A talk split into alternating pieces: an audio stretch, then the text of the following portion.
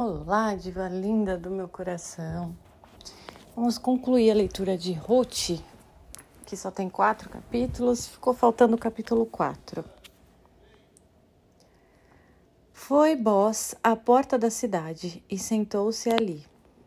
Vendo passar o homem que tinha o direito de resgate, do qual falara, chamou-o e disse-lhe: Vem cá um pouco, senta-te aqui. O homem veio sentou-se. Escolhendo então Bós dez homens dentre os anciãos da cidade, disse-lhes: Sentai-vos aqui. Estando eles sentados, Bós dirigiu-se ao parente próximo, falando-lhe nestes termos: Noemi, que voltou da terra de Moabe, está para vender a parte no campo que pertencia ao nosso parente Elimeleque. Eu quis informar-te disto e propor-te que a compres diante dos anciãos do meu povo aqui presentes. Se queres usar do teu direito de resgate, faze-o. Do contrário, dízimo para que eu saiba o que devo fazer, porque vens em primeiro lugar, mas depois de ti é a mim quem cabe esse direito. Eu quero usar do meu direito, respondeu o homem. Comprando esta terra da mão de Noemi, continuou Boz. Adquires ao mesmo tempo Ruth, a Moabita, mulher do defunto, para conservar o nome do defunto em sua herança. Neste caso, respondeu aquele homem, não a posso resgatar por minha própria conta, porque isto viria prejudicar o meu patrimônio. Usa tudo do meu privilégio, porque não o posso fazer. Era outrora costume em Israel, nos casos de resgate ou de subrogação, que o homem tirasse o calçado e o desse ao outro para a validade da transação. Isso servia de ratificação. O parente próximo disse, pois a voz: Compra-a para ti, e tirou o calçado. Bós disse aos anciãos e a todo o povo: Vós sois hoje testemunhas de que comprei da mão de Noemi tudo o que pertencia a Elimeleque, a Quelion e a Malom. Bom, meus amores, esse relato mostra muita coisa interessante, hábitos bons, costumes, exemplos é, para a gente aprender. Uma conduta reta, justa, porque Boss ele já estava apaixonado por Ruth, mas ele soube dessa que, que o direito era de outro homem antes dele, né, pela linhagem, pelas, pelas leis é, judaicas, né, para que mantenha-se a paz, que não tenha brigas, disputas de, de bens, é, ocasião de adultério, de causar ser causa de tropeço ao próximo e tudo mais, né? Hoje em dia, no sentimentalismo brasileiro, as pessoas já olham isso com espanto, porque como assim vai comprar uma mulher? Como assim, se ela está apaixonada pelo outro, tem que ficar com o outro? É o individualismo misturado com o romantismo, sentimentalismo e um baita relativismo, né? Então, é, eu trouxe essa, essa contraposição para que você reflita é, em seu coração, né? Analisando pelo seu entendimento o que é realmente bom e justo, né? Essa coisa de não, mas eu amo ele, então eu tenho que ficar com ele, não importa se o outro tem direito, que se dane, né? É... Ou fazer o que é reto e justo, né? Colocando de lado as suas paixões, suas vontades, seus desejos. Por quê? Porque a promessa é que o reto e justo se dá bem na vida. Tem Deus perto dele tudo se realiza, ele ganha liberdade, ele pode tudo. Né? Então, é a desconfiança da promessa ou a ignorância de não conhecer a promessa do que é bom, é, a falta de entendimento do que é correto, justo, do que é reto e as promessas advindas disso, que é uma vida boa e feliz, as pessoas desconhecem ou ignoram ou estão na ignorância não culposa. É, ou são realmente individualistas, sentimentalistas, relativistas, egoístas, né? Porque quando cada um busca o seu próprio desejo e prazer, é óbvio que vai dar disputa, briga, discussão, guerra e tudo de que é ruim, que destrói, porque cada um tem desejos, objetivos pessoais muito singulares. Né? E é a, esse drama, então, aparece nos dramas, né, da literatura. Ah, fulano casa com a ciclana, que a ciclana está apaixonado pelo outro, isso já começa ali na adolescência, né? A gente já vê, vive já essas situações nas amizades da juventude, né? É, e, e aí?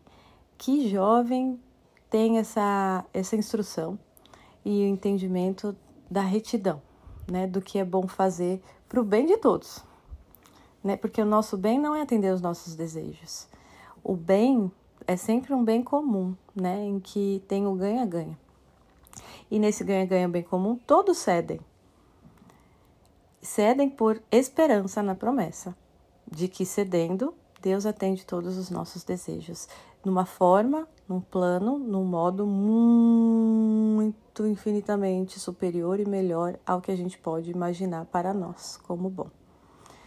Né? Então, a Ruth, né, a história de Ruth, de Noemi, de Boaz, mostra isso.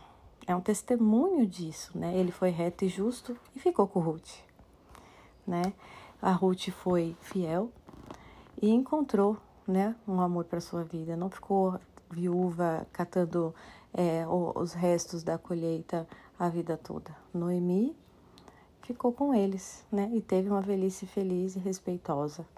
Então, gente, isso é, vale muito para reflexão. E essa conduta aqui, outra situação que eu quero mostrar nessa, nesses, nesses trechos, nesses versículos, é que não tem contrato. Você percebeu? Não tem contrato. Né? Hoje em dia a gente é, é, é bom ter contrato, né? Melhorar as coisas, né? Ainda mais quando o processo da social vai acontecendo esse relativismo e individualismo, aí que precisa de contrato mesmo. Mas não deve se apoiar, confiar em contratos, né? Mas sempre esperar e confiar na pessoa que está assinando o contrato, né? Então esse contato olho no olho, face a face, vai fazer muito mais uma pessoa que você está trocando contratos é, se comprometer com você do que você só simplesmente assinar ali e não olhar para a cara dessa pessoa, né? Estão entendendo o princípio? Então, gente, uh, isso é muito interessante, né? Não tem contrato, tem testemunho. Uma, o lugar, o modo que a gente mais aprende a viver na prática é por testemunho. A gente aprende as coisas por testemunho. Testemunho dos antepassados que deixaram escritos, que deixaram é, pistas, rastros deles, né, objetos e coisas e situações que a gente vai descobrindo e vai aprendendo pelo testemunho. Ah, então, você vê aqui, né, que o proceder correto é conforme Deus ensinou e instruiu no antigo, em todo, né, as leis que ele transmitiu para Moisés, né, que é chamar os anciãos para ser testemunhas do que ele vai dizer. Se dizer, dizer só para o homem sozinho, né? Ele pode falar uma coisa e na hora ele pode se arrepender de um dia para a noite e não revelar, né? Não for, não ser honesto quanto ao que ele disse no particular para Boss e fazer com que Boss seja um, um desonesto que está tentando se dar bem e ficar com Ruth, por exemplo, né? Isso a gente aprende, então, quando a gente vai é, resolver uma situação, quando a situação pessoal que é só com você, com a pessoa, para não expor a pessoa, você deve falar com a pessoa. Deus mesmo ensina isso em outra ocasião, nas escrituras, né? Se há um irmão na comunidade que está causando alguma coisa, né? Chame ele no particular e converse. Se ele não quiser receber o seu consolo, então chame um ancião para testemunhar e tentar ajudar, né? Promover, é, mediar essa, essa situação. Uh, mas o caso aqui era um caso de patrimônio, era um caso de direito, né? Então os anciãos tinham que estar junto. Então ele chamou primeiro o homem, Vem cá, senta-te aqui, depois os anciãos, senta-te aqui.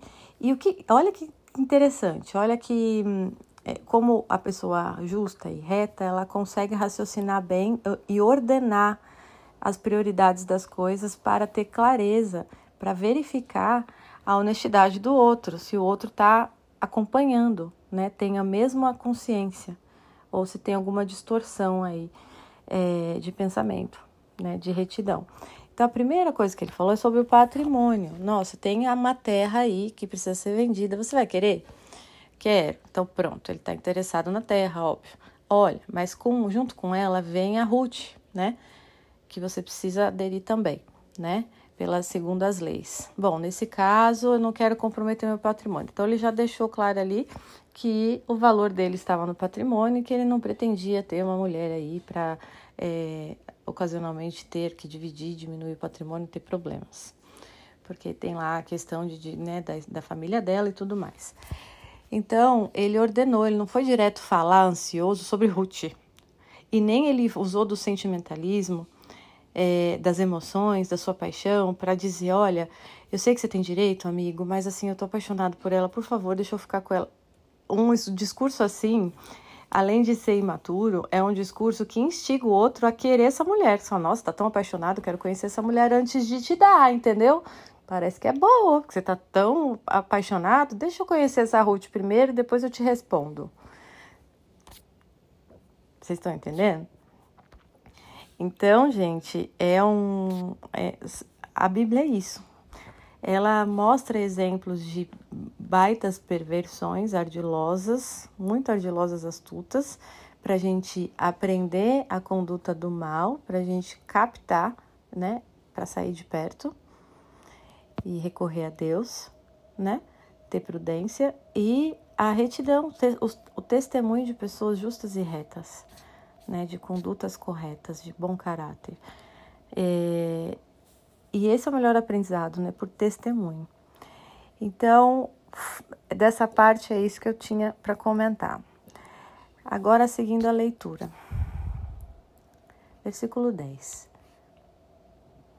Com isto, adquiro ao mesmo tempo Ruth, a Moabita, por mulher, viúva de Malom, para conservar o nome do defunto em sua herança, e para que esse nome não se apague de entre os seus parentes e no povo da cidade.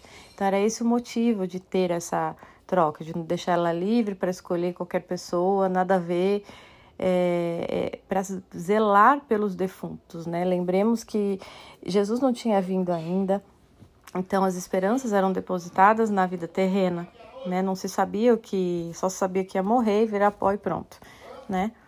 É, então a promessa da vida, né? A promessa da terra prometida, né? As pessoas realmente esperavam literalmente uma terra, tanto que os fariseus não aceitaram Jesus porque esperavam literalmente um rei e rico, pomposo, conforme o templo que Deus é, descreveu para construir para ele, né? E, e não foi nada disso né? Então, mas era essa é, é, a esperança que eles podiam, expectativa que eles podiam ter conforme a pedagogia de Deus que primeiro educa né, o básico, né, a matéria, o corpo, é, a, a, a conduta ali moral social uh, e, e a conduta com Deus, do respeito, do temor, da retidão, tudo para depois trazer a, é, o que é a promessa, revelar na revelação o que é a promessa, né? Então, é, então, todo o povo que estava na porta e todos os anciãos responderam: Somos testemunhas. Veja que as pessoas participam, estão lá levando a sério uma situação, estão fazendo a sua parte. O Senhor torna essa mulher que entra na sua casa semelhante a Raquel e Lia, que fundaram a casa de Israel. Raquel e Lia é uma das sacerdotisas, anciãs, matriarcas é, das Sagradas Escrituras, né? Então ele está ele tá, é, é, desejando que é, Boss torne, né, Ruth, essa máxima mulher, né? Esse máximo caráter aí de anciã. Se feliz em Efrata, adquire um nome em Belém. É, então você vê que não tem aquelas contendas de tipo um ancião que expressa sua opinião. Ah, mas eu não acho que está certo. Ah, mas eu acho que ele devia. Eu acho que a gente deveria conversar melhor. Eu acho que o rapazinho lá não pensou direito. Ele devia conhecer Ruth primeiro para saber, entendeu? Ele devia olhar a terra para ver se ele realmente não quer, se vale a pena ou não, sabe? Aquela merda de cada um dando sua opinião, sendo que os me... são o papel desse grupo, cada um da opinião, é o mesmo né? Então, para usar o exemplo aqui, é, são anciãos com o mesmo papel ali, né? Objetivo. É, e e não, não há ali um indivíduo querendo expressar sua opinião, né, para além da, do seu papel ali objetivo, do que deve ser feito, e nem afetação, e nem é, é uma anulação da individualidade. Que as pessoas acham que se não dá opinião, está anulando a sua individualidade, né? Está se apagando. Muito pelo contrário. Né? Ficar dando opinião, você está destruindo a sua individualidade, você está se expondo, você está é, se, se, se, colocando numa situação constrangedora em que você se compromete com a sua palavra ali, que se a coisa não se realizar conforme a sua opinião, e geralmente não se realiza, você vai ter que confessar uma hora ou outra, né? Que você não teve mínimo entendimento naquele sobre aquela situação. Então, veja só, por eles estarem no lugar deles, cumprir o papel deles com retidão, ou seja, sem é, parcialidades, conforme seus afetos, suas impressões, o que está achando, sabe? O que, enfim. Eles puderam, depois de cumprir o papel, ser pessoais e é, desejar, né? Trazer a, a, o lado humano deles e desejar coisa boa, muito boa, né? Que essa mulher se torne em tua casa semelhante a Raquel e Lia, que fundaram a casa de Israel. Veja quem fundou a casa de Israel, né? Pelas gerações aí, Raquel e Lia. Então, tem muito aprendizado pra gente, né? Pra gente, pra aprendizado prático, né? Do que a gente deve fazer no lugar do que a gente está habituada por, por reação, né, por imposição do sistema, em, em imposições subliminares, e repetição, repetição, repetição, e vai passando os anos e a gente vai fazendo como papagaio, né? Bom, Boaz tomou, pois, Ruth, que se tornou sua mulher. Aproximou-se dela e o Senhor concedeu-lhe a graça de conceber e dar à luz um filho, né? Abençoando esse casamento. As mulheres diziam a Noemi: Olha que lindo. Bendito seja Deus que não te recusou um libertador neste dia. Que o teu nome seja um dia célebre em Israel. Olha a, a alegria das outras mulheres em ver Noemi se dando bem. Né? Outra coisa, isso é comunidade, né? Sempre houve comunidades de mulheres, né? Que se alegram com a alegria da, da, da, das outras mulheres né? E que se entristece com as dores também, junto com, as, com a mulher, né? Hoje em dia tem só acusações, críticas e invejas, de modo geral, nos grupos de mulheres. Então, é essa formação que eu busco de comunidade na FAF, que é comunidade de mulheres. Né? Precisa, isso é urgente, resgatar esse, essas comunidades femininas. Então, uh, é muito bonito isso. Que o teu nome seja um dia célebre em Israel, desejando coisas grandiosas, sabe? E com esperança disso, não é mera bajulação. Ele te dará a vida e será o sustentáculo de tua velhice, porque tua nora, aquela que o gerou, é que te ama e é para ti mais preciosa que sete filhos. Então, sete, né, um número completo, um número do perfeito, então ela é mais preciosa que esse número perfeito, né? Ou seja, é uma perfeição, é o que ela né, mais podia desejar, Noemi. Noemi, tomando o menino, pô-lo no seu regaço e fazia-lhe às vezes de ama. Suas vizinhas deram-lhe nome, dizendo: Nasceu um filho a Noemi, que era né, o neto dela, não de sangue, mas por causa de Ruth e chamaram a menino Obed. Este foi pai de Isaí e avô de quem, meus amores? De Davi. De Davi. Então, filho de Ruth foi avô de Davi. Esta é a posteridade de Fares. Fares gerou Esron. Esron gerou Rão, Rão gerou Aminabad, Aminabad gerou Nasson, Nasson gerou Salmão, Salmão gerou Boz, Pós gerou Obed, Obed gerou Isaí, Isaí gerou Davi. Então, Deus coloca sempre a linhagem para a gente rastrear, né? Porque isso tudo vai ser revelado e, é, no céu com toda a clareza e é, do todo, né? E não por enigmas assim e raciocínios. E atestaremos como a palavra de Deus é fiel em cada detalhe. Então, é isso, meus amores. Finalizamos Ruth. Espero ter instigado você a algumas reflexões para novas condutas na prática. Um beijo apaixonante.